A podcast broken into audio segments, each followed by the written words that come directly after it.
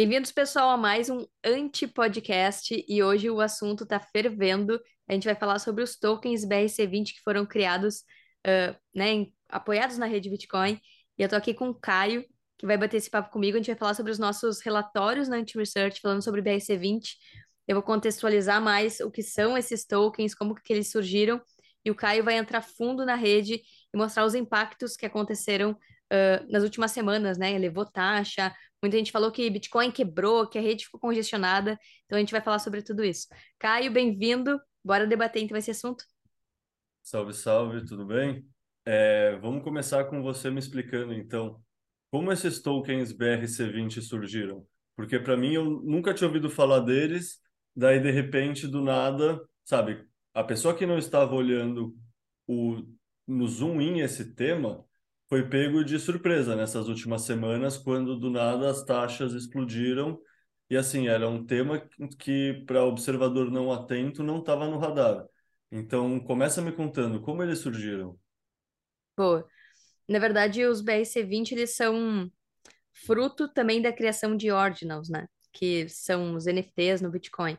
E uh, ordinal surgiu, na verdade, ano passado, 2022, começou uma discussão sobre registrar estilos, uh, estilo de NFTs ou artefatos digitais, porque não é igual o NFT de outros protocolos, não é um token, por exemplo, mas são inscrições na rede Bitcoin que dão direito à pessoa a ter uma unidade de um ativo digital, de um artefato digital.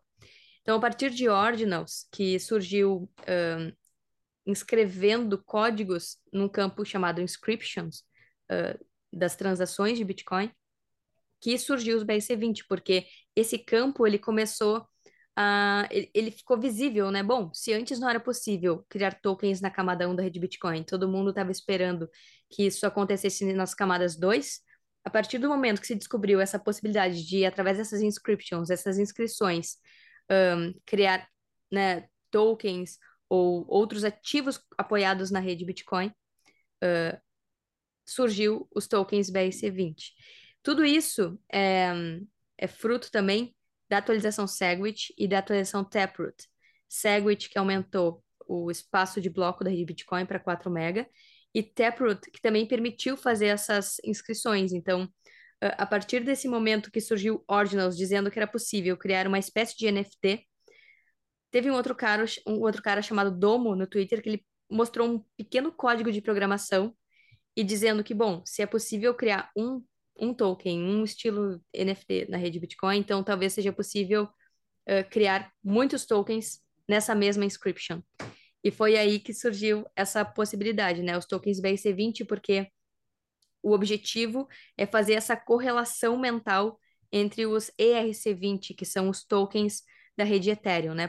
Uh, apesar de eles não serem tecnicamente e uh, no formato de programação nada parecidos, eles quiseram fazer esse paralelo para que as pessoas uh, fizessem, né? Bom, então se tem tokens que podem ser criados na rede Ethereum e se chamam RC20, na rede Bitcoin é BRC20.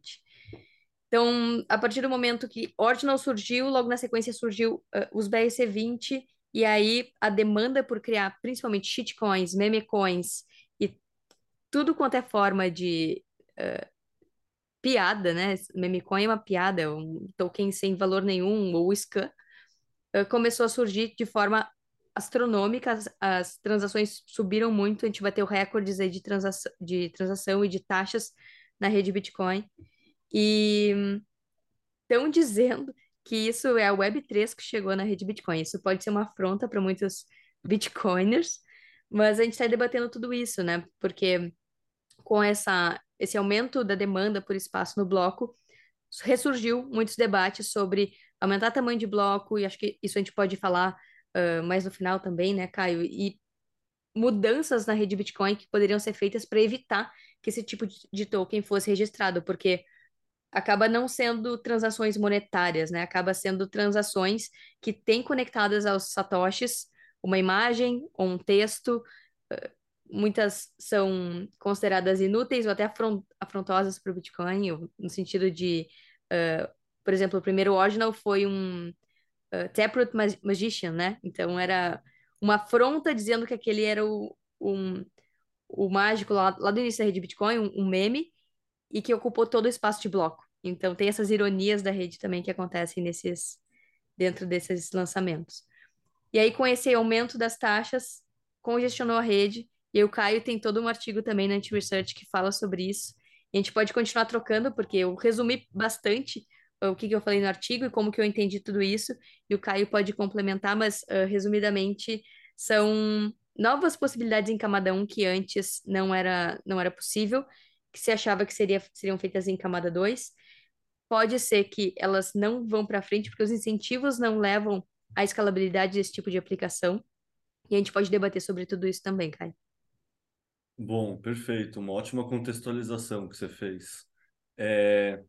Bom, dando agora, falando um pouco mais de números, assim, sobre o que, que aconteceu com o BRC20, foi muito interessante que no começo de maio, assim, tipo, a mempool tava cheia, tinha bastante transação, mas não, as taxas não tinham é, reagido, não tinha uma grande urgência pela transação, então as taxas estavam baixas. É, quando, por conta desses tokens BRC20, surgiu a, a ideia de minerar um, um desses tokens que tinha a demanda, a oferta limitada, 21 milhões, acho, acho que era 21 milhões de unidades, não tenho certeza.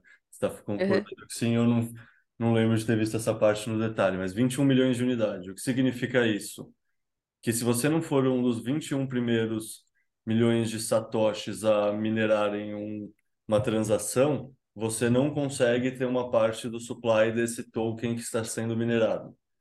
Isso gerou uma, um senso de urgência, um FOMO, entre o pessoal que gosta de dessa coisa que o pessoal chama de tokenomics, né? Tipo, ficar fazendo economia de tokens. E esse senso de urgência sobrecarregou a rede, assim. E no fundo, se a gente pensar no pensamento oferta e demanda faz o preço se ser encontrado, tem o um processo de descoberta de preço, é, a demanda ficou muito maior do que a oferta pelo espaço do bloco. Então a gente viu transação de 500 sets por VByte, que é o Virtual Byte. Isso dava transações de quase 20 dólares, assim, tipo, transações de 18 dólares. Isso são preços muito elevados, são preços que a gente não via na rede desde o bull market de 2020, de 2017, assim.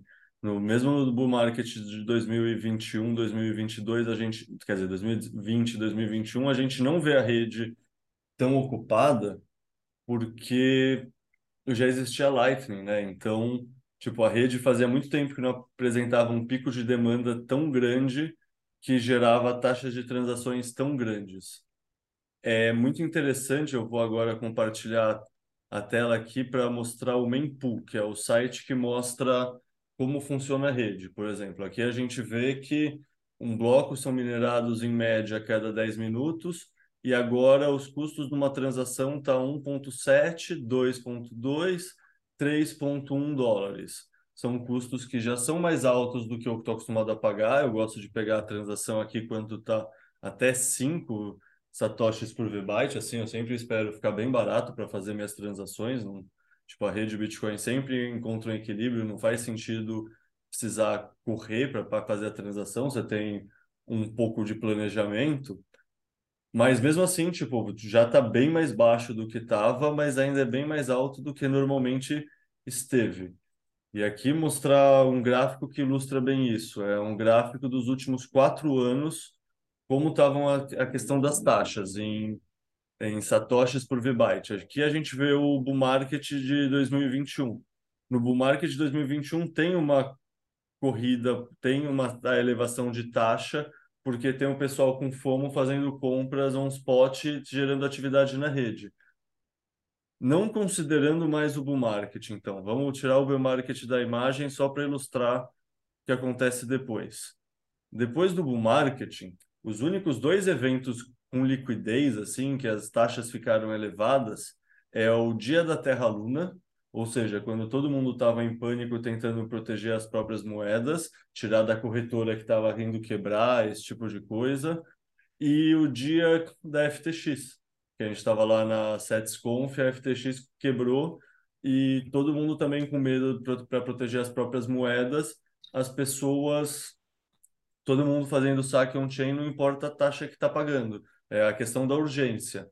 Desde que surge os ordinals, que é o que a Carol mostrou, que é aqui no começo de 2023, tem esse comecinho que tem um pouco de demanda, tem um segundo pulso de demanda, Aí, a partir de março, quando surgem os BRC20s, a gente já vê um grande aumento de demanda. A rede já está com um pico de demanda, assim, comparativamente. Se, a gente aumentar aqui a visão, a gente vê que é um pico igual a um bull market. Então, em poucas palavras, a gente pode dizer que o fato de agora existirem os BR20 está causando pelas taxas da rede, ou seja, para os mineradores que recebem esse benefício, um bull market de taxas fora de época. Se antes os mineradores têm um bull market a cada quatro anos depois do halving, que é quando eles têm a maioria do lucro deles, agora eles podem ter um tipo de respiro a mais. Tipo, isso é muito interessante para o minerador do ponto de vista cálculo econômico, porque, sei lá, o ano passado e o começo desse ano foi bem difícil para a indústria da mineração como um todo. Tipo, a hash rate, isso a gente comenta num outro texto que a gente está fazendo na né, que vai ficar pronto sobre as hash wars, mas assim, basicamente em 2022 e desde o final de 2021, de novembro de 2021, o preço saiu de 69 mil dólares para 16 mil dólares. E mesmo assim a hash rate continua aumentando e ela passou de 160 a 180 exahashes para mais de 360 exahashes. Ela mais de dobrou mais do, mais do que dobrou no momento que não era para acontecer isso, assim, do ponto de vista do racional que as pessoas pensavam a evolução do ecossistema até esse último bull market, porque a ideia sempre foi, não, conforme as margens sejam espremidas porque o preço está caindo, os mineradores vão desligar as máquinas. E o que aconteceu foi o oposto. Tipo, mais máquinas foram instaladas, foram ligadas, as ASICs tiveram mais aumento, um aumento de eficiência operacional, então elas geram mais hashes pela mesma quantidade de energia. Então, o fato de surgir um bear market de taxas fora de época é uma coisa que é muito saudável do ponto de vista da indústria da mineração e é muito interessante também, que agora pensando mais nesse contexto da demanda que eu falei dessa urgência. Desde que surgiu os BRC20s, beleza, tem esse pico de demanda aqui, tem toda essa fonte de demanda, mas se a gente olhar um outro gráfico aqui da recompensa do bloco, a gente vê que. Não, não é a recompensa do bloco, desculpa, é, a ta... é sobre a taxa dos blocos. A gente vê que. Tipo, ó, desde o passado recente estava tudo zerado, assim, estava tudo quase nenhuma remuneração vinda das taxas de transação. Tudo era só a, a, a, a Coinbase, né? só a remuneração do bloco, mas de transação mesmo, quase nada. Ou seja, mesmo com aquela demanda inteira que a gente via em março e abril, não refletiu num aumento grande de transação, de urgência pela transação. E você não tem urgência pela transação, você tem uma demanda que está monetizando o espaço vazio do bloco, e nesse sentido os ordinals podem ser entendidos para, é, analogamente com a mineração de Bitcoin, tipo, que a mineração de Bitcoin fez, faz pela energia ociosa, e agora qualquer produtor de energia que tem energia sobrando pode vender para a rede Bitcoin ao minerar Bitcoin, é, os ordinals e as inscriptions fizeram pelo espaço vazio do bloco. Então, sempre tem transações onde não teriam. Onde não tiver demandas, isso a gente consegue ver em outros gráficos também, tipo, tem demanda onde não existia essa demanda antes. Mas, ou seja, isso não refletiu no aumento de preço até ter esse pico de urgência pela ideia de vamos mintar um token que tem uma oferta limitada. Ou seja, tem um novo tipo de, de bull marketing para as taxas da, isso, da rede. Isso tem um significado muito grande para a mineração, ao mesmo tempo, tem uma discussão maior que é interessante, que envolve a mineração, que é a questão de viabilidade do longo prazo. Vocês que estudaram bastante o ecossistema como um todo devem conhecer o food de que, não, conforme a remuneração do bloco for caindo, a mineração vai se tornar inviável economicamente, porque as taxas de transação não estão aumentando, e conforme isso for acontecendo, o que vai acontecer é que vai ter uma espiral da morte e, o Bitcoin, e a mineração vai todo mundo se desligando, portanto o Bitcoin vai ficar inseguro, portanto vão atacar o Bitcoin e portanto o Bitcoin vai dar errado. Uhum. E, tipo, tem daí um pensamento que é qual? Que é, não, beleza, a gente precisa criar adoção na, pelo espaço do bloco do Bitcoin. Isso, a gente acredita, tem pessoas que acreditam que só via demanda de operações monetárias, ou seja, usar a rede do Bitcoin só como ativo Bitcoin, já com adoção de longo prazo faria acontecer. Isso é o que a gente pensa como os maximalistas monetários. E tem as pessoas que, ou seja, dentro das tribo, da tribo dos maximalistas, tem dois tipos de maximalistas distintos. E essa discussão deixou isso muito claro. É uma, é uma questão que até 2023 não estava claro a diferença entre os maximalistas da rede e os maximalistas do ativo.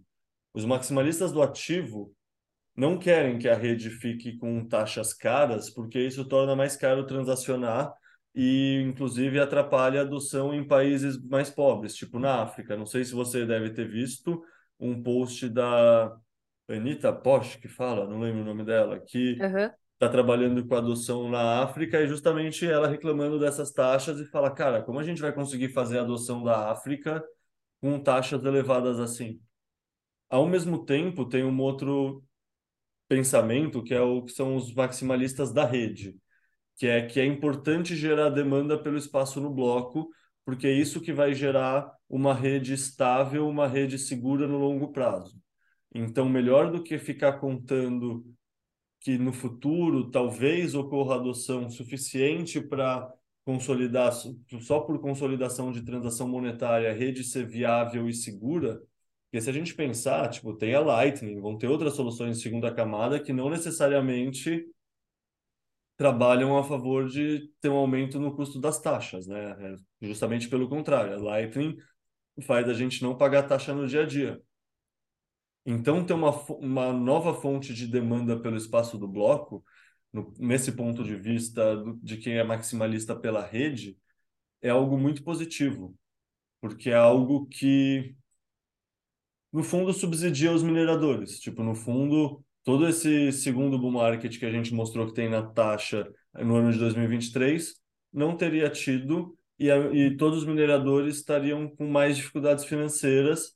Então, teoricamente, essa esse cenário mais apocalíptico de que, ah, não, os mineradores vão desligar as máquinas e a rede ficará mais insegura, tipo, se torna cada vez mais distante quando tem novas formas de adoção. Então, o fato de a rede, no fundo, essa discussão surge a partir do momento que a rede está comprovando que existe sim a demanda pelo espaço do bloco diferente só do que a rede monetária.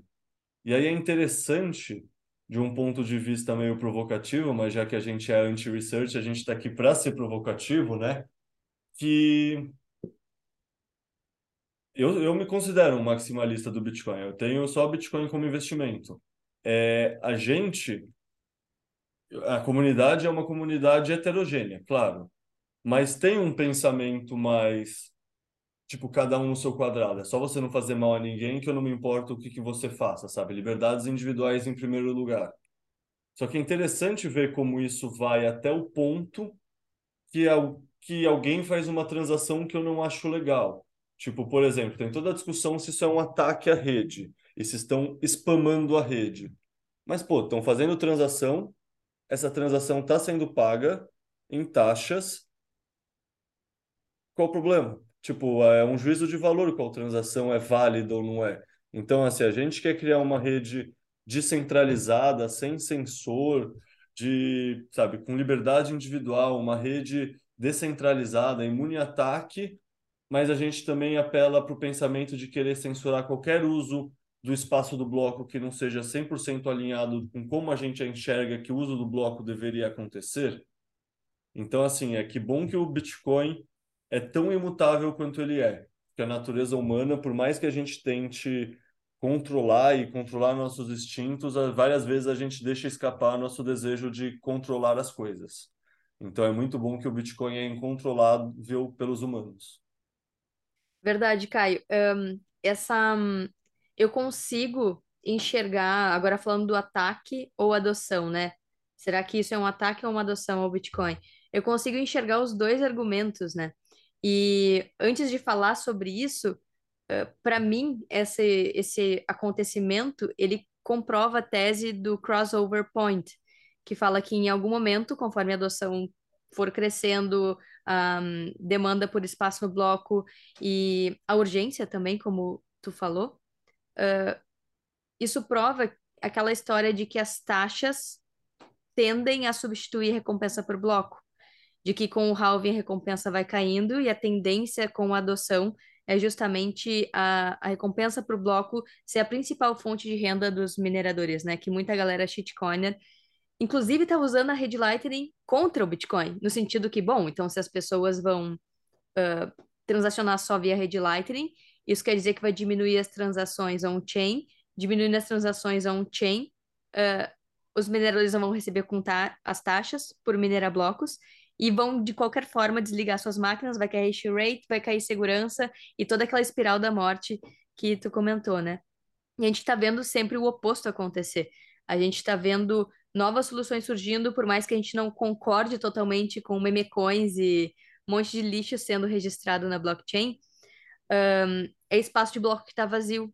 E os mineradores têm total interesse em preencher esse espaço de bloco e eu consigo entender as duas narrativas do ataque ou do adoção pelo sentido que uh, no sentido da adoção é óbvio para mim, porque, bom, tá preenchendo espaço de blocos, os mineradores estão recebendo mais, eles não vão desligar as máquinas, vão seguir, e a teoria do crossover point vai se concretizar. Mas a teoria do ataque, eu enxergo ela no sentido que também, assim, um, a pessoa, ela tá registrando ali não apenas uma transação, mas ela está registrando vídeos, está registrando pré-imagens para fazer os ordinals, está registrando uh, áudios, também eu vi. E esses, esses fragmentos de informação, uh, esses bytes todos, eles estão fazendo com que a, os, os blocos fiquem cada vez mais cheios, né? Tanto que teve um bloco que bateu 4 megabytes, ou quase 4 mega, megabytes, 3.96. Um, isso vai demandar mais armazenamento dos nodes, e demandando mais armazenamento dos nodes, vai ficando cada vez mais pesado. Será que isso não levaria o Bitcoin à centralização? Porque as pessoas não vão mais conseguir ter capacidade de armazenamento no seu próprio node de casa, e aí vai, vai começar aquela, aquele direcionamento para data centers e servidores em nuvem, como a gente já vê em outros protocolos. Então, eu, eu entendo o receio do, do ataque, não só do aspecto, ah, só podem ter transações monetárias na rede, mas justamente a preocupação com a descentralização, que é a nossa maior preciosidade para quem é Bitcoiner, né? Então, como não sobrecarregar os registros a ponto de todo mundo sim conseguir rodar o seu próprio node e não ter que recorrer a uma nuvem para fazer esse armazenamento. Mas aí eu vi um cálculo muito massa do Pierre Rochard naquela época que Ordinal estava trazendo essa discussão à tona, que era se a partir de agora a gente tivesse todos os blocos lotados em 4 megabytes, uh, ao longo de um ano isso daria em torno de 210 gigabytes, e isso acrescentaria cerca de 10 dólares por ano no preço de ter um hardware que, que, uh, que consiga guardar toda a blockchain, né? Então, 10 dólares por ano é um valor que, ok, vai subindo, mas a tecnologia também ela vai ficando deflacionária, a gente vai ter cada vez mais formas de armazenar informação mais baratas. Então, não quer dizer que isso é uma ameaça à descentralização, porque no fim das contas, a gente também vai achar formas mais eficientes de armazenar e não vai recorrer a data centers, mesmo que daqui para frente todos os blocos sejam lotados. A gente já viu que isso não está acontecendo, né? Já voltou a, a, reduzir a demanda, já tem menos transações, não chegou a lotar mais. Teve até um bloco vazio esses dias que não foi preenchido com nada, só com transação, uh, nem com transações, foi só uh, recompensa uh, por bloco. Então, assim, é um debate que envolve entender o histórico do Bitcoin, entender o que é food, o que é FOMO, porque nisso tudo a galera, como tu falou, né, Caio, que é o, são os maximalistas monetários, queria achar formas de, de expandir o tamanho do bloco. Desculpa, queria achar formas de censurar essas transações. Existiam duas coisas, né? Queriam os shitcoiners queriam aumentar o tamanho do bloco e os bitcoiners monetar uh, maximalistas monetários uh, queriam, de alguma forma, censurar essas transações. Mas o problema é o, é o precedente que isso abre, né? Como censurar? Como evitar que as pessoas gastem e, e, e, como censurar transações que, no fim das contas, estão seguindo o consenso da rede. Porque é. não, tem, não tem nenhuma regra sendo quebrada, né? Exato. Para mim, a grande questão dessa discussão é qual? é que os 4 megabytes já, de cada bloco já são teoricamente possíveis desde o Segwit, não é?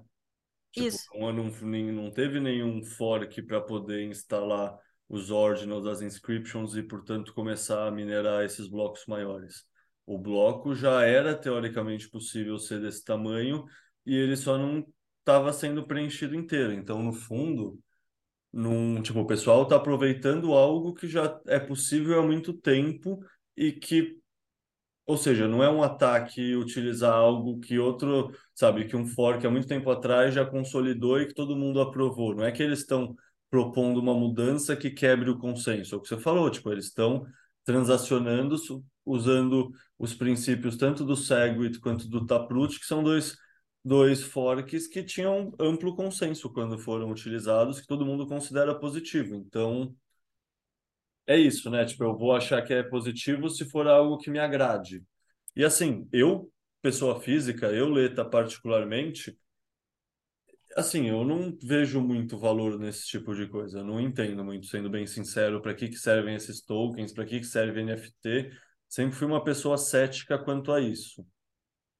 Mas ao mesmo tempo, quem sou eu para falar o que a pessoa quer fazer com o dinheiro dela, sabe? Tipo, é, eu falo brincando, mas é uma brincadeira séria, que, sei lá, tem aquela frase do Voltaire, que eu posso discordar do que você quer dizer, mas eu vou lutar com, sei lá, não lembro se eu, se eu morreria ou se eu vou lutar pelo seu direito de falar qualquer coisa, que é uma frase sobre liberdade de expressão, né? Sei lá, acho que é na época da Revolução Francesa, não tenho certeza agora. Mas é uma frase dessas clássicas, assim. E, cara, dá para adaptar para isso, que eu posso achar muito idiota como você quer taxa, é, gastar as suas taxas de transação.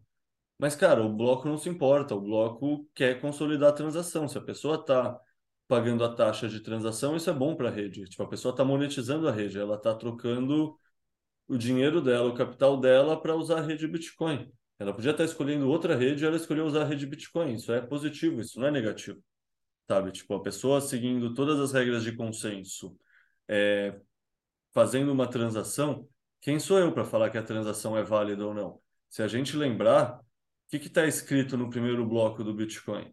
É uma informação que não é monetária. Tipo, simples assim, Satoshi no primeiro bloco, tipo, para marcar a data, para falar do, do bailout que estava indo para o banco, lá no banco inglês, ele escreve uma mensagem no bloco. E, tipo, esse espaço que, beleza, o pessoal está usando para mintar tokens e eu não gosto que suba as taxas.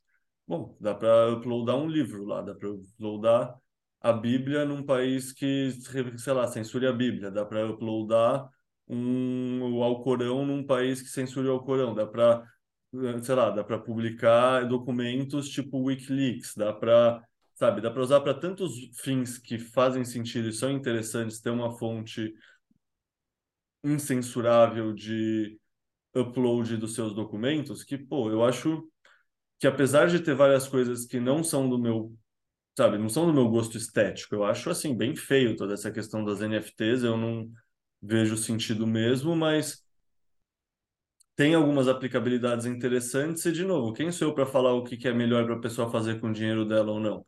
Sabe, hoje em dia ela pode comprar um carro de 500 mil reais, ela pode comprar um quadro de milhões de reais.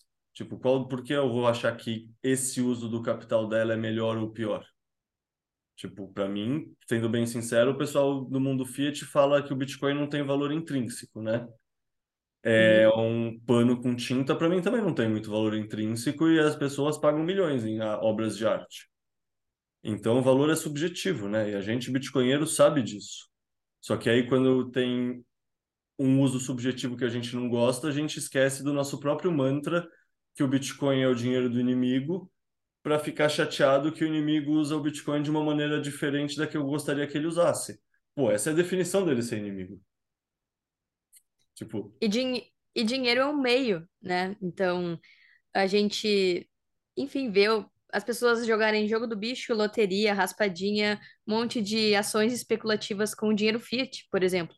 A gente não tem como impedir que as pessoas tomem decisões idiotas ou usem o dinheiro ou a rede como elas quiserem, né? Os bancos processam compras inúteis ou processam ah, transações de especulação também, né? Quantas dessas Betfair a gente vê por aí?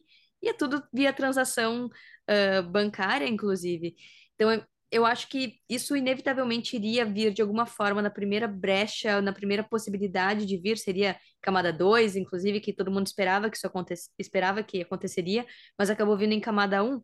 Mas eu enxergo que a tendência é que isso seja aos poucos, conforme as taxas forem subindo com o aumento da adoção, esses usos menos ah, úteis, né?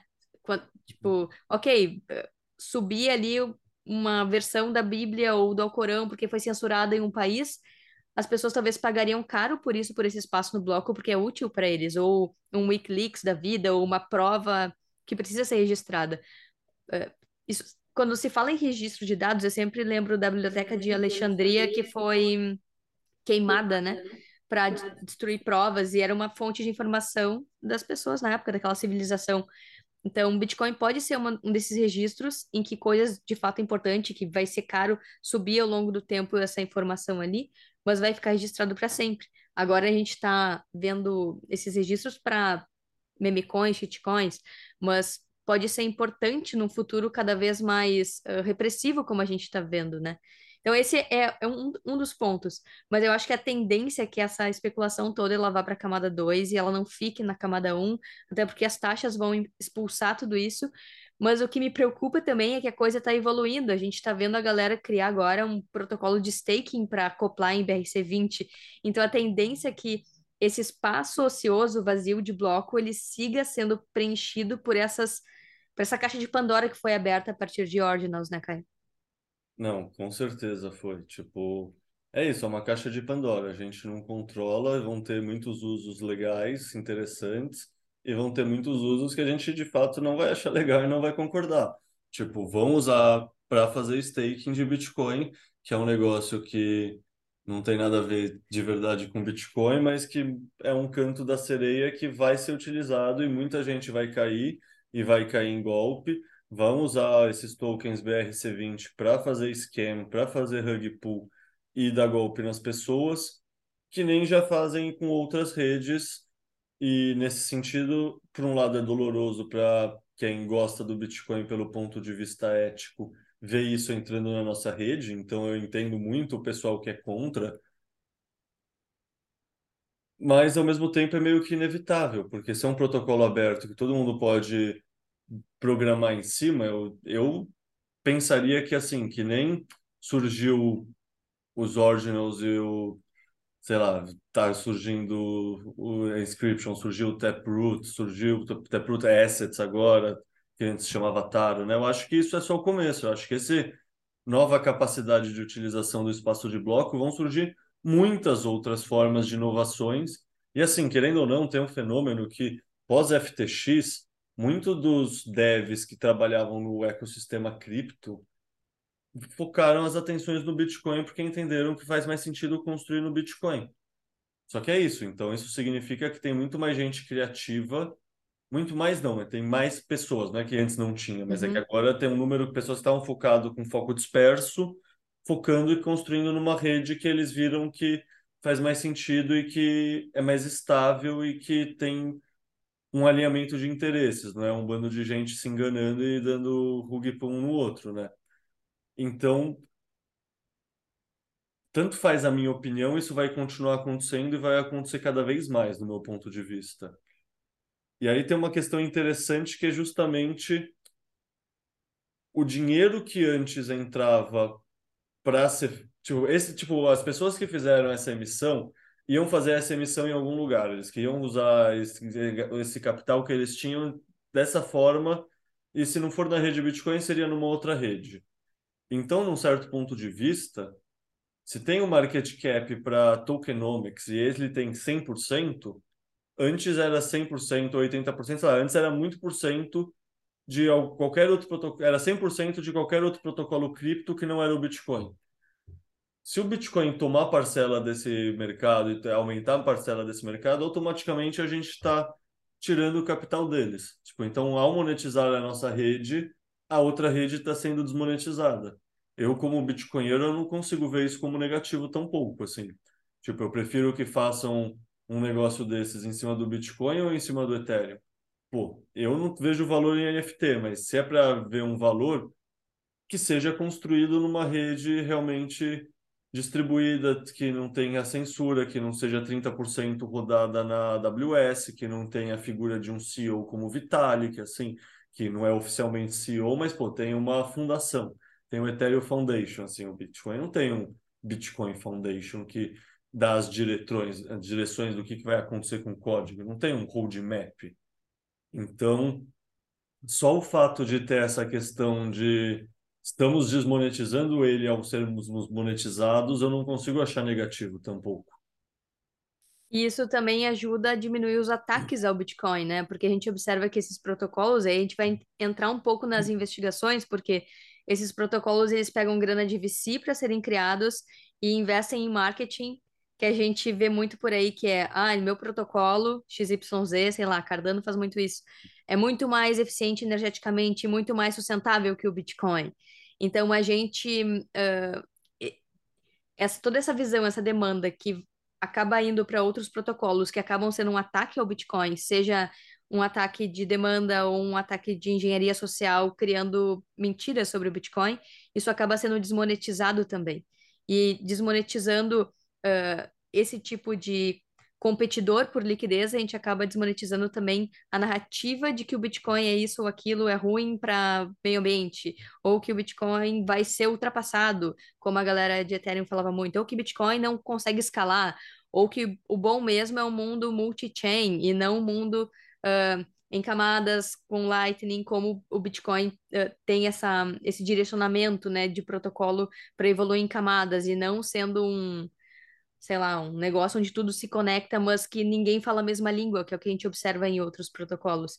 Então, acho que tudo isso acaba por bem ou por mal direcionando a, a demanda por Bitcoin, seja porque enxerga os fundamentos, enxerga o Bitcoin, enxerga a descentralização e não quer se envolver com tudo isso que existe por aí, ou seja via, bom, se agora esse, esse é o lugar onde a galera vai especular porque tem outras soluções ou porque a gente está vendo um ataque regulatório também a outros protocolos. A gente está vendo a SEC pressionando, inclusive uh, Ethereum, por exemplo.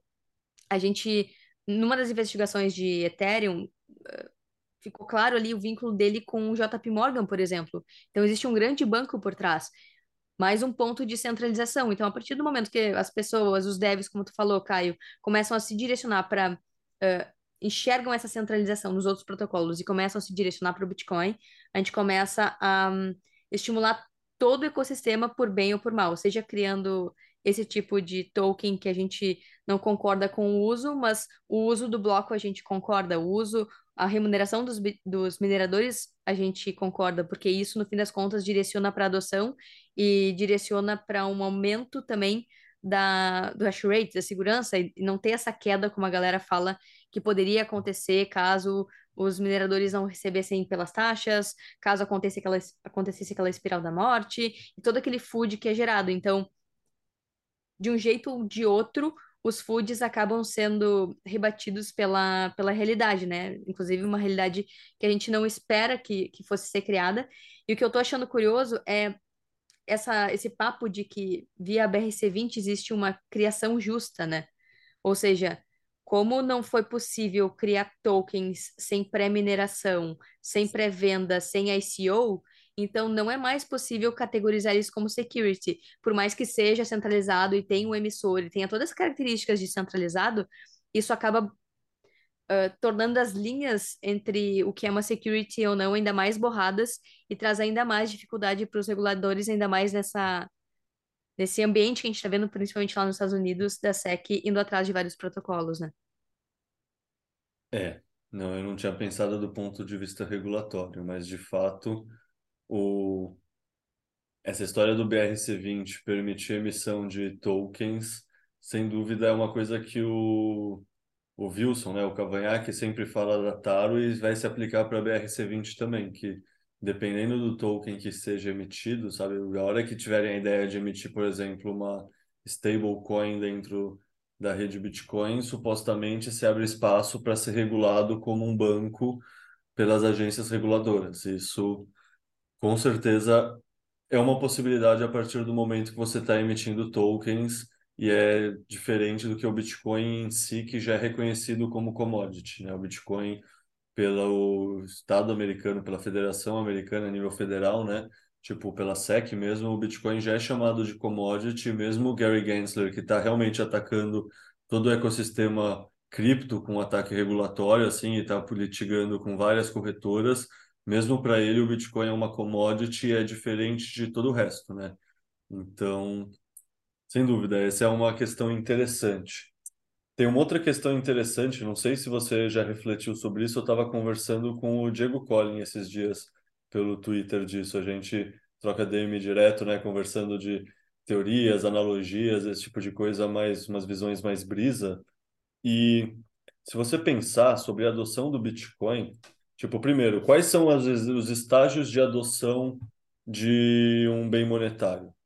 Supostamente ele começa como um colecionável, né? Muita gente acha bonito, vê valor, e aí quando muitas pessoas conseguem ver valor, ele vai preservar valor no tempo e se torna uma reserva de valor.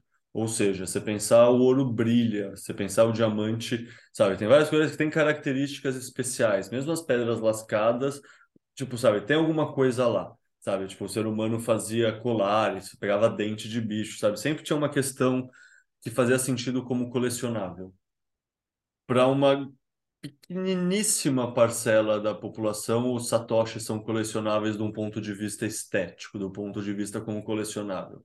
Beleza, para os cypherpunks e para um grupo de nerds de ciências da computação pode até ser, e para os libertários também. Mas em média, assim, o que você coleciona em satoshi quando ele não está já pensando como reserva de valor e está pensando só como um colecionável? Desse ponto de vista, é como se a gente tivesse meio que pulado uma etapa da curva de adoção. Então agora, e querendo ou não, tipo, é isso, a gente tá no, tem um processo de adoção com o Bitcoin como bem monetário. Talvez muita gente tenha dificuldade de adotar o Bitcoin como bem monetário, justamente porque fala que o Bitcoin não é usado, não tem valor. E é isso, o ouro era usado e era usado como joia, era usado como troca, e aí ele foi ganhando valor e foi virando dinheiro. Então, talvez essa possibilidade de usar o espaço de bloco como arte ou como qualquer outro uso que ainda não tenha, pode simplesmente fazer o Bitcoin ter outras curvas de adoção. Já tem a curva de adoção de um bem monetário, mas pode ter a curva de adoção da arte, e pode, isso pode destravar a questão do colecionável e aumentar a curva de adoção, sabe? No fundo, a gente tem que pensar na adoção do Bitcoin não como uma curva em S só que vai acontecer, melhor orientar para cá, que vai acontecer, mas são várias curvas em S que, que se somam e, ou seja, tem a adoção do Bitcoin como bem monetário, vai ter a adoção do Bitcoin como tokenomics, vai ter a adoção de novas formas de utilização, e isso são demandas a mais. Isso são demandas a mais que vão valorizar o ativo e que também vão gerar mais demanda pelo espaço do bloco e tendem a aumentar as taxas. Isso é meio que inerente a um processo de hiperbitcoinização, assim, tipo, como a gente acredita num processo de hiperbitcoinização e acredita em taxas baixas.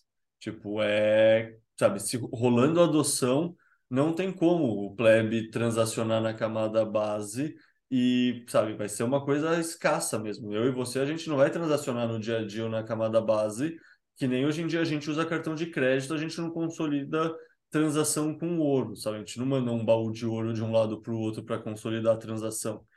Tipo, num futuro vai ser meio que a mesma coisa. A camada base vai ser para consolidar grandes transações. Tipo, a gente vai olhar para trás e ver, nossa, eu pagava 35, 50 mil satoshis numa transação. A gente vai olhar e vai achar um absurdo ter pagado isso como taxa, sabe? Hoje em dia a gente nem percebe. Mas isso é o quê? Isso é função do processo de adoção. Então, é muito interessante pensar que a gente.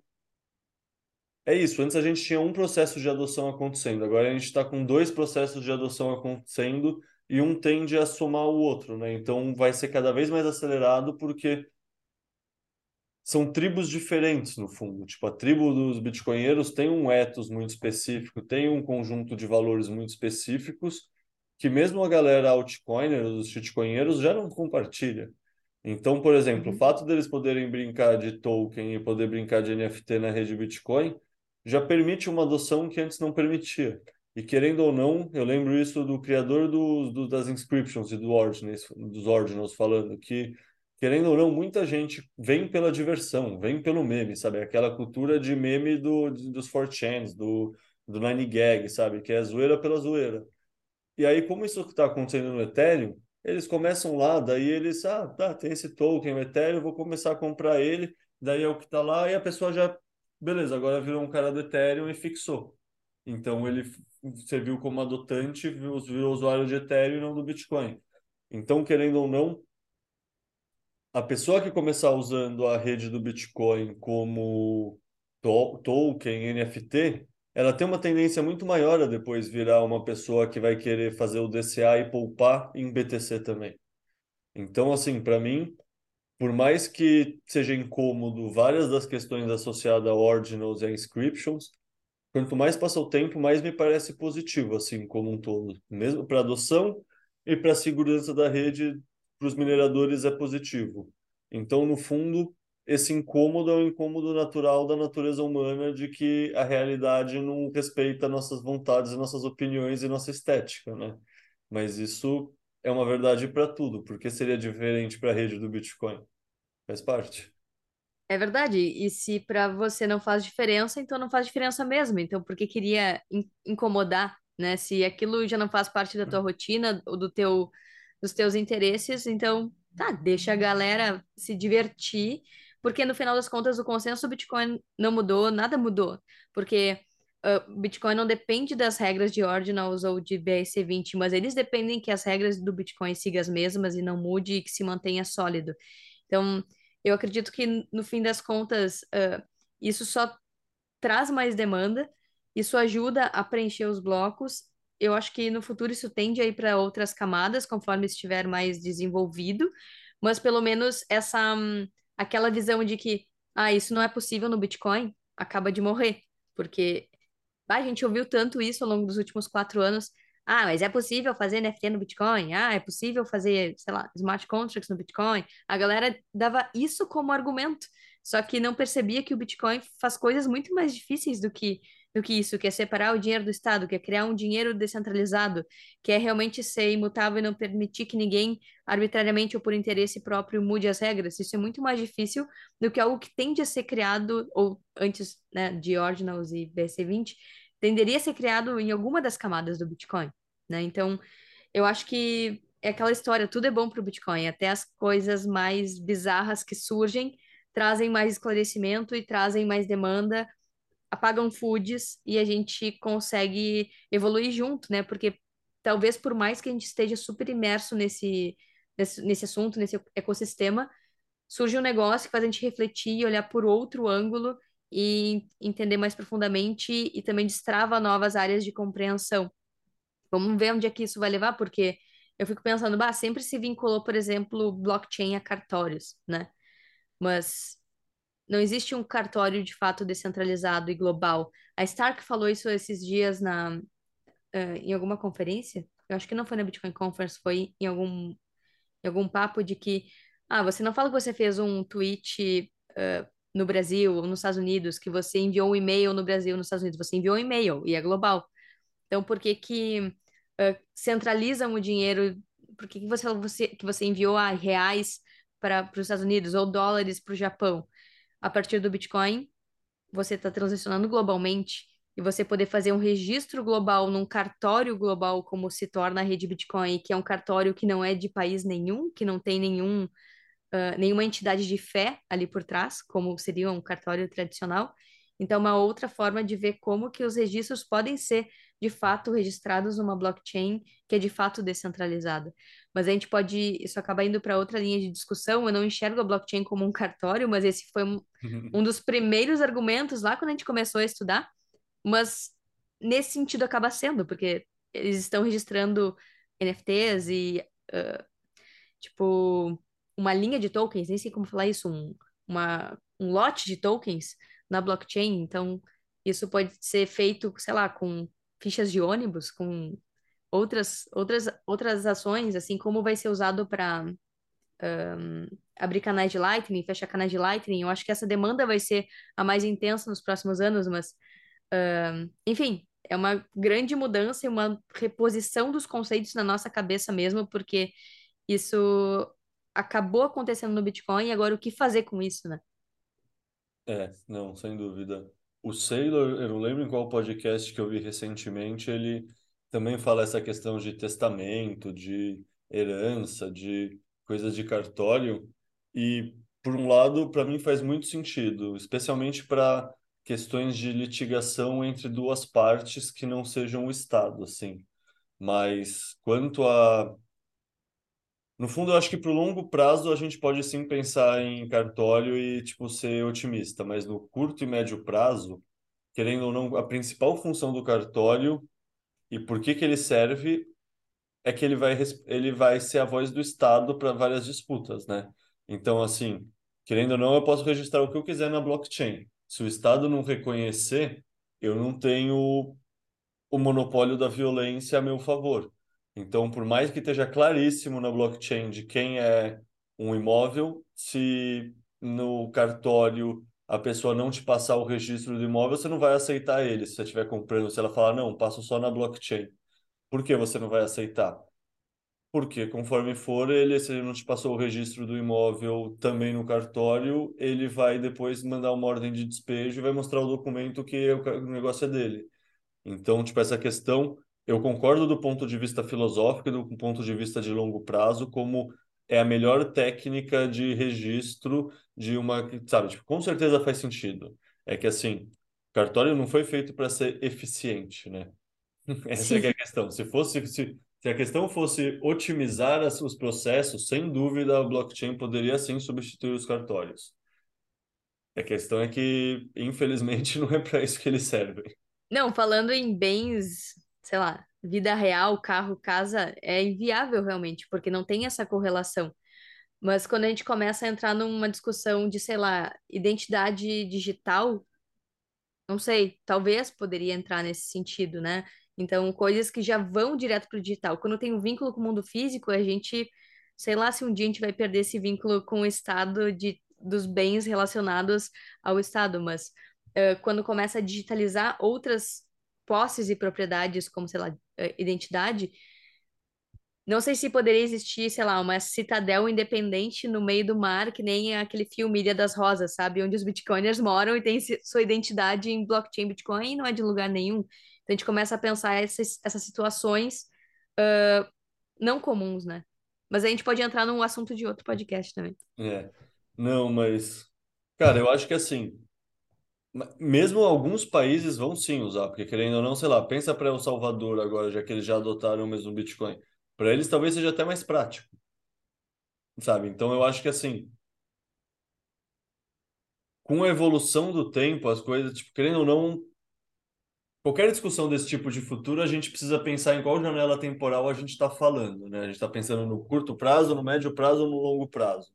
E eu acho que vai ter um grande degradê, assim. Eu acho que no começo talvez um comece a fazer, a maioria não, daí depois de alguns anos mais um país começa a aceitar, daí talvez tenha um processo de adoção meio parecido com o El Salvador, que começa com um lugar, então talvez comece um estado, um estado no sentido, sabe, um município ou uma província, ou um estado no sentido Minas Gerais, São Paulo, é, Santa Catarina, Rio Grande do Sul, não no sentido um estado-nação. E aí vão tendo experimentos e os experimentos vão fazendo sentido, vão economizando dinheiro. Sei lá, tipo, no fundo, com certeza essas escolhas não são racionais, e aqui no Brasil a gente tem várias questões complexas em relação aos cartórios, então não é só questão de ser eficiente do ponto de vista econômico. Mas, não sei, se daí entra em toda uma questão da, da tese daquele livro que é o indivíduo soberano, que ao longo do tempo, conforme uma moeda digital baseada em criptografia vai sendo adotada, que é um livro de 97, né? Então ele não sabia que uhum. existia o Bitcoin e ele só estava prevendo o futuro. mas a lógica deles era que o Estado ia perder muito o poder de taxar e controlar a população, porque o dinheiro está protegido pela criptografia. Nesse contexto, talvez o Estado comece a, sabe, tipo, vão ter estados que vão lutar contra, mas tem estados que, geralmente estados menores, que vão tentar se aproveitar disso como uma oportunidade de se catapultar. Por exemplo, porque a Estônia é um dos países mais digitalizados do mundo, que pessoas no Brasil abrem uma empresa com sede legal na Estônia? A resposta é porque eles estão fazendo arbitragem de jurisdição. Eles estão literalmente fazendo arbitragem e fazendo uma coisa para frente, enquanto a maioria do mundo está fazendo uma coisa para trás. E aí, com isso, eles atraem o capital das pessoas que querem fazer uma coisa para frente. Isso vai acontecer. Essa teoria dos jogos entre estados-nações também tende a acontecer, né? Não só na hash É, rate, mas em tudo. sim, a gente está vendo essa divisão para para duas situações opostas, né? Mais ah, centralização da informação e mais ah, restrição do acesso digital em vários sentidos, e por outro lado, países usando isso a seu favor, como tu comentou, El Salvador. A gente não sabe o quanto os países vão ser agressivos em uh, banir ou proibir ou de fato tentar cercar o ambiente digital, né? Porque para manter o poder, isso pode acontecer de forma mais agressiva em alguns ou em outros não, mas o fato é que não tem como fechar todas as portas a partir do momento que a gente tem tecnologia para, uh, sei lá, VPN, que a gente tem o Bitcoin, que a gente consegue ter algumas ferramentas, a gente consegue de alguma forma, ou até mesmo nossas pernas para sair do, daquele país e, como você falou, fazer arbitragem jurisdicional, a gente consegue, dentro do planeta Terra, não ficar submisso a esse tipo de coerção, né? De o Estado não querer perder o controle, na verdade, o mundo digital aumenta o controle, mas existe essa válvula de escape que é o Bitcoin para não ter um controle total. E aquela história disse que a própria Lagarde falou, né? Se tiver uma saída, as pessoas vão usar essa saída, então nós vamos bloquear as saídas. E agora a gente está vendo essa ação mais intensa, inclusive da Europa e Inglaterra, tanto em regulação, chamando Bitcoin de gambling, de um cassino, de uma aposta especulativa, e querendo também KYC e taxar as transações de Bitcoin e cripto no geral. Então, isso mostra o quanto eles só estão fazendo de alguma forma demagogia e não sabem como o Bitcoin funciona, porque não tem como forçar que as transações sejam do jeito que o Banco Central Europeu quer. O Bitcoin só segue o seu próprio consenso e não vai atender essas demandas. Então, acho que agora a gente entrou uh, na fase da luta, né? Na fase em que a gente está vendo aí Estados Unidos romper seu teto de gastos e uh, rumor de calote, enquanto isso as regulamentações estão ficando mais um, fechadas e tentando cercar mais esse ambiente digital, ao mesmo tempo que Lightning está explodindo, a adoção está explodindo, o hash rate está explodindo, e o uso do Bitcoin como uma ferramenta de soberania digital para as pessoas e ao mesmo tempo para países que não querem estar vinculados a grandes potências, hegemonias que isso está sendo de alguma forma redistribuído ao longo do mundo, a gente está vendo uma grande mudança acontecer ou não. Não sei, eu acho que o Bitcoin vai ter um papel chave nisso. Eu acho que a gente entra no papo do próximo podcast e do próximo artigo que isso está fazendo, né, Caio? Sim, assim, tem dois, tem dois, esse papo tem, tem duas vertentes, né? Tem a vertente hash rate, evolução, Estados-nações, teoria dos jogos, adoção dos Estados-nações, que é justamente o texto que a gente está produzindo e já tem um podcast junto que vai ser lançado, que ficou bem legal, gravamos ontem, e que é sobre a questão das hash rates, que é justamente esse jogo de adoção de, da mineração pelos Estados-nações. Tem outra parte que faz sentido citar desse assunto, que é. Não sei se você leu um texto do Guilherme Bandeira que chama Currais Hiperinflacionários. É um tá texto, na minha lista. É um texto muito bom. Tipo, o Guilherme Bandeira, amigo meu, quando ele publicou, eu sempre faço questão de ler. Daí eu gravei uma leitura no podcast no Explica Bitcoin, né? O Dove gravou uma leitura no Bitcoinheiros também. E aí eu, o Guilherme Bandeira e o Jaraguá fizemos uma conversa que tem esse mesmo nome lá no canal do Explica Bitcoin, que chama Currais Hiperinflacionários. E como, querendo ou não, a Anti-Research tem um quê de continuação do, das sessões temáticas do podcast do Explica Bitcoin, que sempre é essa visão de se aprofundar em tópicos. Eu recomendo que está lá em profundo, mas no fundo, falando bem simples, esse termo corrais hiperinflacionários, para mim, é perfeito. Porque é isso, é exatamente o que você falou, que a Lagarde de, deixou escapar no ato falho. Se tiver qualquer via de acesso, as pessoas vão tentar utilizar. E por que os burocratas do Estado que cuidam do dinheiro não querem que isso aconteça? Porque as dívidas estão impagáveis. As dívidas estão impagáveis no sentido eles precisam imprimir muito dinheiro e isso vai gerar hiperinflação. Tipo, tudo que está acontecendo no sistema bancário é meio que uma prova disso. Tipo, desde 2020 com a pandemia, eles soltaram liquidez à vontade, então muitos bancos pegaram muito dinheiro, se alavancaram, e aí eles subiram juros rápido demais. E o comunicado que eles tinham passado ao longo de dois anos anteriores é que isso não ia acontecer. Então tem muito banco quebrando. Assim, a gente dos quatro maiores bancos que quebraram na história, três foram agora nesse ano, no ano atual de 2023, e um foi lá em 2008, na crise. Então, é isso, eles realmente, se tiver uma porta, eles, as, as pessoas vão procurar e eles querem evitar ao máximo. Eles realmente querem nos prender em currais e, quando a gente não tiver alternativa, nenhuma rota de fuga, eles vão hiper, gerar um processo de hiperinflação. Porque, assim, ou para você conseguir se tornar uma dívida pagável, uma dívida que não era pagável antes, você ou tem sei lá, uma década que a inflação real está muito acima da inflação da, dos juros e, portanto, você vai correndo a dívida, ou você gera dois anos de hiperinflação e realinha tudo. É o que eles chamam de o grande reset, que é uma coisa que, sei lá, o Carl Schwab escreveu um livro com esse título. Tipo, tá em vários, sabe? Isso não é uma teoria da conspiração, porque isso é declarado explicitamente. É só que a gente vive num mundo que tem tanto ruído você pode falar tudo o que você pretende fazer que as pessoas simplesmente não vão prestar atenção, que tem ruído demais. Então, meio que, sabe, não é que você precisa fazer as coisas às escondidas, é que tem tanta inércia no sistema, tem tanto ruído, que não importa como você fizer as coisas, as pessoas estão distraídas em outras coisas. Mas então toda essa questão da hiperinflação que está vindo também é interessante e está nesse podcast que eu tipo, acho que na descrição dos que a gente vai deixar aqui referência do artigo que a, Carol, que a Carol escreveu, que eu escrevi também, ambos do BRC20. É, a partir do momento que for publicado o podcast o texto sobre o hash das hash wars, a gente também atualiza a descrição do podcast, coloca isso, mas também vou deixar o link desse podcast que chama Currais Hiperinflacionários, apesar de não ser da Ante, é meio que a Ante é um filho desse podcast, e tem um contexto macro muito interessante que faz sentido para quem está escutando esse podcast aqui se aprofundar lá também. Isso é perverso com as pessoas, né, Caio? Porque tu fecha as portas, não deixa as pessoas se protegerem, que é um pouco do que a gente está vendo na Argentina agora, um processo de inflação super alto e não tem dólares para se proteger. E proíbe as pessoas de comprarem Bitcoin, ou bane, ou restringe, ou cerca como a gente estava falando, é não deixar as pessoas se protegerem, é, é, forçar as pessoas ao empobrecimento.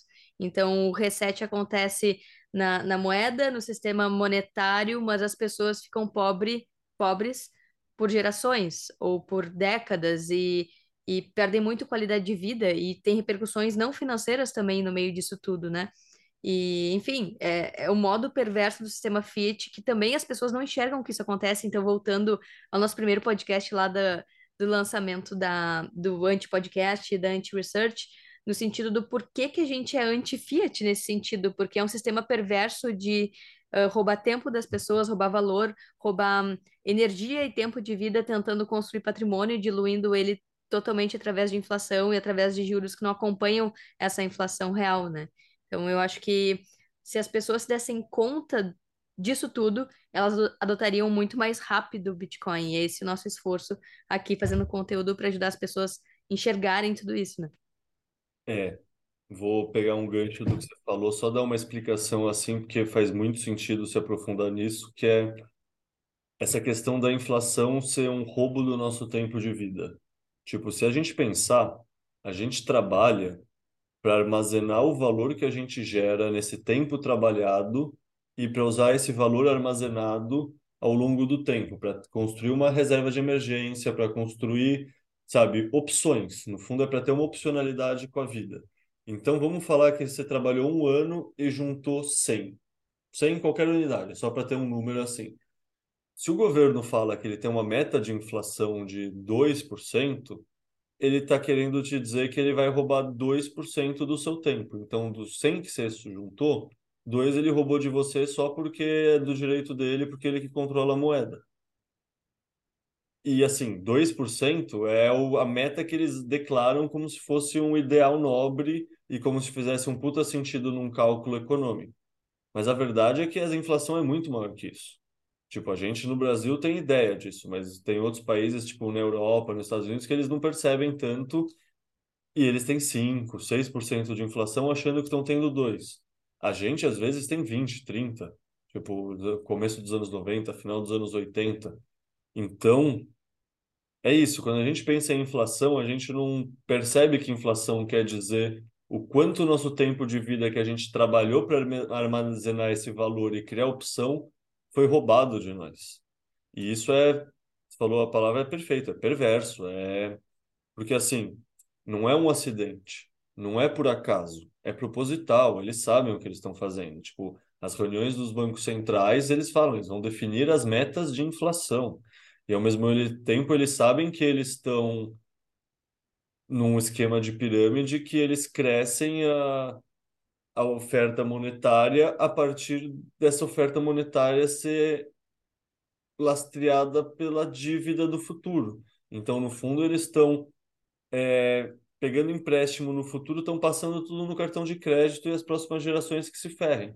E isso é o motivo de que porque os boomers são mais ricos do que a geração X e porque a geração X é mais rica que a geração Millennium, que é a minha e a sua, e porque a nossa geração é mais rica do que os Zoomers, que é a geração Z. Tipo, isso foram passando no crédito desde os anos 70, e aí, tipo, a gente tem que pagar juros da dívida muito maior. E você tem que pagar juros muito maior, sobra menos riqueza circulando na sociedade. É, é muito perverso. E é isso. E ao mesmo, e ao mesmo tempo que aumenta. Não, eu só queria fazer um, um complemento que tu falou, o exemplo é muito bom. É como se eles continuassem renegociando essa dívida, aumentando o limite de crédito, tamanho uh, do, do, cartão de crédito, e ao mesmo tempo o seu dinheiro vai encolhendo, né? Então é um mecanismo duplo de vai enrolando com a barriga, com a barriga, vai roubando o tempo das gerações uh, futuras e vai empobrecendo elas, e ao mesmo tempo o dinheiro no curto médio prazo ele também vai derretendo na sua mão e as pessoas não percebem. E até então não existia uma forma de pensar diferente, porque não sei, antes do Bitcoin tu enxergava isso, Caio? Esse mecanismo de como o dinheiro funcionava? Não. Eu não enxergava isso. Não, o Bitcoin que dá um filtro para a gente ter. Porque, assim, no fundo, nossos modelos mentais que determinam como a gente consegue enxergar a realidade, né? E, tipo, o fato dos bitcoinheiros terem um senso crítico tão grande e o Bitcoin ter surgido para ser um dinheiro que ia separar o dinheiro do Estado e que é um projeto de engenharia do cypherpunk pesquisado há muito tempo, tipo, tem um filtro muito específico, tem um modelo mental muito específico para enxergar a realidade, né? Imagina, antes eu não via nada disso, assim, eu sou muito grato de ter encontrado, encontrado o Bitcoin porque, não sei, é aquela história, né? Quando você se torna Bitcoiner, o Bitcoin não tá só na rede, não tá só no dinheiro, tipo, no fundo, isso é o menor dos isso é, é o menor dos lugares que o Bitcoin está. Tipo, o Bitcoin está na prova de trabalho, o Bitcoin está na alimentação saudável, está no exercício físico, o Bitcoin está em tantas outras coisas alinhadas com o ethos, com a filosofia, que, tipo, sim, o Bitcoin é só um protocolo de transações, mas apesar disso, ele toca tantas pessoas e ele determina tantas ações que é muito. In... Não sei, é uma visão reducionista achar que o Bitcoin é só isso, porque ele acaba sendo muito mais, né?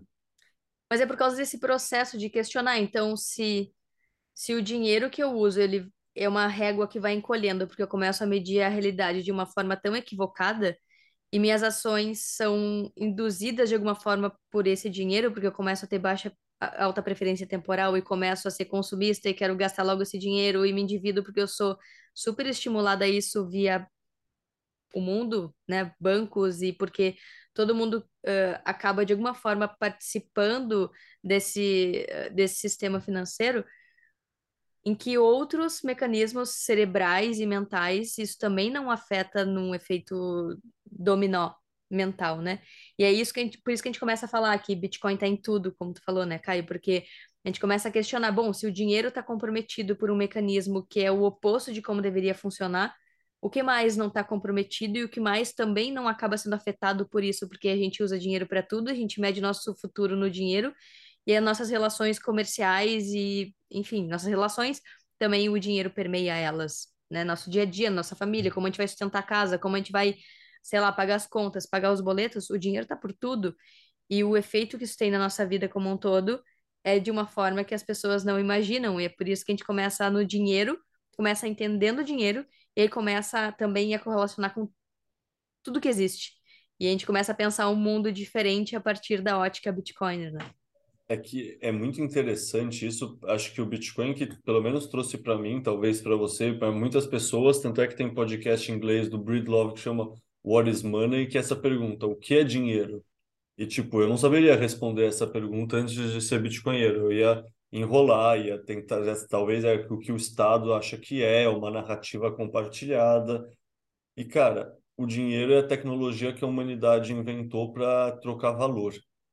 E sem isso a gente não tinha conseguido passar de uma escala tribo, porque como a gente confia numa pessoa que é de outra tribo e, puta, como eu troco minhas três galinhas por uma perna de vaca? Ele não pode tirar uma perna da vaca dele. Como a gente consegue fazer a transação? Então, tipo, se a gente não se conhece, se a gente não tem confiança, então se a gente é de outra tribo, a gente não conseguia. Então, o dinheiro é uma tecnologia base, assim, sabe? É uma coisa que é o que você falou, percola em tudo, em todas as relações, em tudo, porque é o que permite a gente fazer trocas, e isso é o que permitiu a gente sair de um estado civilizacional que a gente, sei lá, faz mais de 10 mil anos, 8, 10 não, faz uns 8, 6 mil anos que a gente saiu, desde que a gente começa a viver em assentamentos maiores, assim. Então, é isso, é uma tecnologia tão básica que percola tudo, né? E aí, tipo, uma coisa que é muito interessante pensar, que a gente está falando dos banqueiros centrais, etc., é que, assim, por que isso continua acontecendo? E é uma resposta muito triste, mas verdadeira, que, assim, em qualquer sistema que se eu pular do precipício, você que morre, eu não tenho nenhum estímulo para parar de pular do precipício. Então, assim, a verdade é que é perverso sim e que eles não se importam, porque eles não sentem na pele, eles são os cantilionários, eles surfam o efeito positivo dessa impressão de dinheiro. Tipo, essa uhum. inflação é ruim para gente. Para quem é o dono da máquina de impressão de dinheiro e para os amigos deles, eles são os reis os amigos dos reis, tá ligado? Para eles tá tudo funcionando que nem uma maravilha. E aí a gente tem que se perguntar o quê? Se eu tivesse a possibilidade de ter uma máquina de impressão em casa, eu também não ia achar uma maravilha? Puta, eu ia deixar a máquina ligada 24 horas por dia. Então, assim, é engraçado que a gente já falou aqui bastante dos shitcoiners, falou do mercado Fiat e dos bitcoiners, né? No mundo Fiat é assim, tem uma impressora de dinheiro e a competição é para ver quem fica mais perto dela. Uhum. No mundo dos shitcoiners é cada um tem a sua própria impressora de dinheiro, vamos fazer o meu próximo protocolo que eu crio a minha impressão de dinheiro, olha que legal todo mundo ter sua própria máquina de imprimir tokens de dinheiro. E faz a galera aceitar essa, esse token, né? Exato. É uma seja, é muito, é muito próximo ao Fiat nesse sentido. É só uhum. temos máquinas de impressão. No mundo do Bitcoin, não. É tipo, não, tem a prova de trabalho, não vai ter impressão de dinheiro. A, o valor está lastreado em um valor real que é energia. Então, assim, é um sistema tão diferente. Não sei, é muito. E ninguém pode imprimir, né? Ninguém pode imprimir e ninguém pode mudar essa previsibilidade que o Bitcoin tem, que a gente sabe qual que vai ser a taxa de inflação do Bitcoin até 2140. A gente tem essa previsibilidade que a gente não tem no sistema Fiat e muito menos com tokens, né?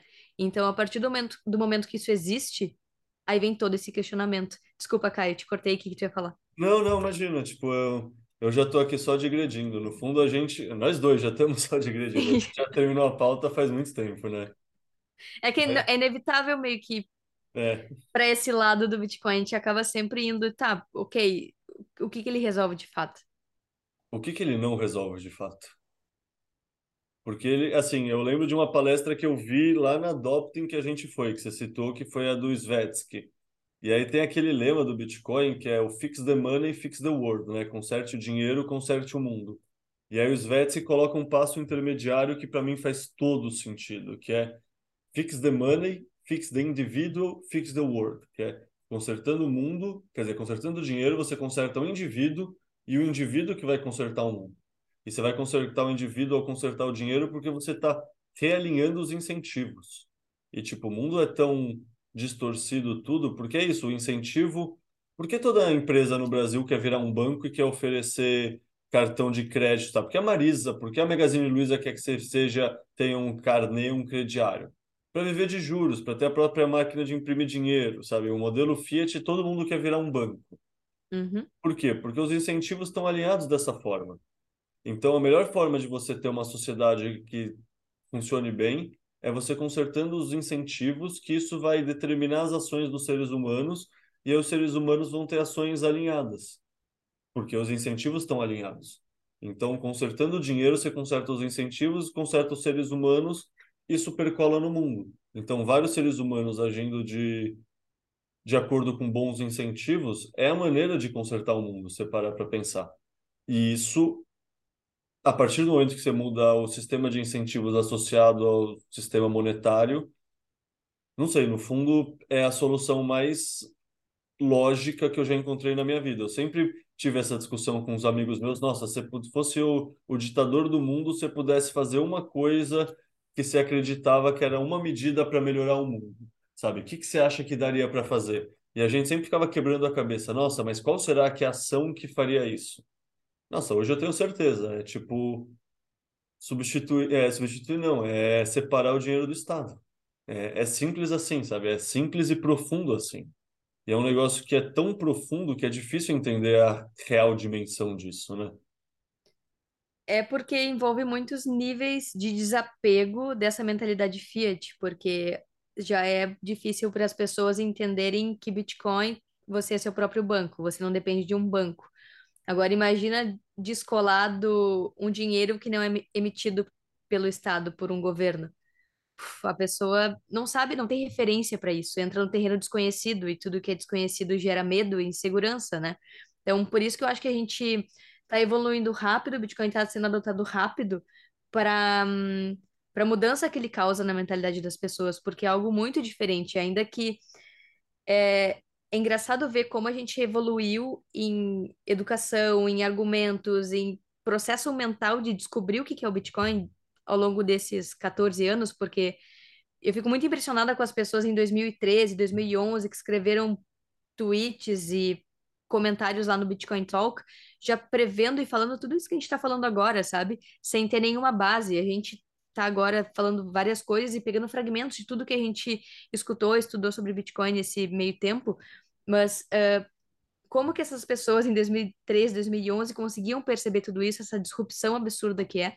E, enfim, eu acho que conforme mais pessoas forem entendendo e se percebendo e vendo o valor disso, a gente consegue também avançar na adoção, porque a adoção é feita pelas pessoas, no fim das contas, seja por incentivos especulativos, como a gente estava falando aqui no início sobre BRC20, seja por incentivos monetários, alguém que mora no Zimbábue ou na Nigéria que está vivendo a hiperinflação, e essa é uma das poucas portas de proteção de patrimônio, porque no fim das contas está tudo derretendo, ela está vendo esse processo de uh, derretimento do seu dinheiro de forma muito mais acelerada, como se fosse um cubo de gelo que ela tem na mão e ela precisa rápido trocar por alguma coisa com alguém, porque senão vai derreter na mão dela e quando vê não tem mais nada.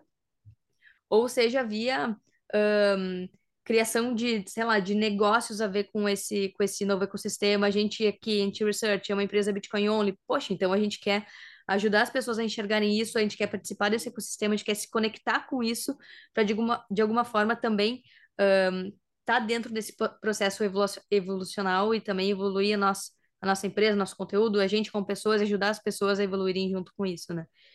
Então, enfim, enfim, a gente foi para um lado super filosófico, eu acho que uh, voltando para os BRC20, eu acho que eles ajudam nesse processo, porque a gente parte de um ponto que é especulação, e a gente fez aqui um microcosmos de todo o processo mental que o Bitcoin causa, que é a partir de uma coisa uh, inútil, uh, uma besteira, um hobby, um, sei lá, uma imagem que não faz a mínima diferença para a pessoa, acaba trazendo benefícios para a rede, ela começa a questionar tudo e só retroalimenta toda a rede Bitcoin a continuar fazendo esse processo tanto em rede, em ecossistema, em software, em hardware e também em evolução mental de pensamento e, enfim, monetária das pessoas, do que é dinheiro na cabeça delas.